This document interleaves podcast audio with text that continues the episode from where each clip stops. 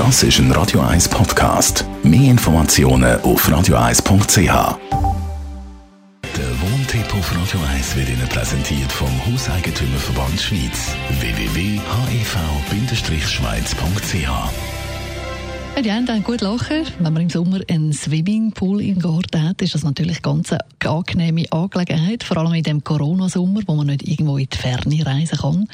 Aber ein Swimmingpool hat es eben auch in sich, Thomas Oberle, Jurist vom Hauseigentümerverband Schweiz. Es gibt ja doch auch Gefahrensituationen mit so einem Swimmingpool. Kommt es eigentlich viel zu Unfällen? Ja, das ist tatsächlich so, dass äh, Kinder im Alter bis zu neun Jahren häufig vertrinken. Das ist doch im Schnitt fünf, sind fünf Kinder pro Jahr, äh, wo laut der Beratungsstelle für Unfallverhütung vertrinken und da ist ja natürlich jeder Unfall viel. Also das sollte man unbedingt können verhindern. Mhm, was kann ich jetzt machen als Besitzer von einem Swimmingpool, damit so ein Unfall sicher nicht passiert?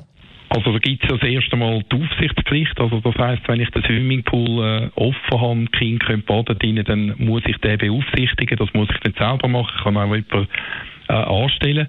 Wenn ich nicht kann beaufsichtigen, dann sollte ich den Swimmingpool abdecken, weil es ist eine Erfahrungstatsache, dass offensichtlich Wasser äh, Kinder anzieht, vor allem eben Kleine, die dann rein können und dann dort äh, sich entweder schwer verletzen oder sogar sterben. Ich muss also schauen, dass ich eine Abdeckung drauf habe, dass die alles verschließt, dass man also auch nicht zwischen rein kann gehen. Und wichtig ist auch, äh, dass man, wenn man die Abdeckung zumacht, das kann man elektronisch machen, dass man Sichtkontakt hat zu dem Pool. Also, dass man dann sieht, ob vielleicht genau in dem Moment das Kind am Reinklettern ist. Wenn es dann doch zu einem Unfall sollte kommen, wer haftet?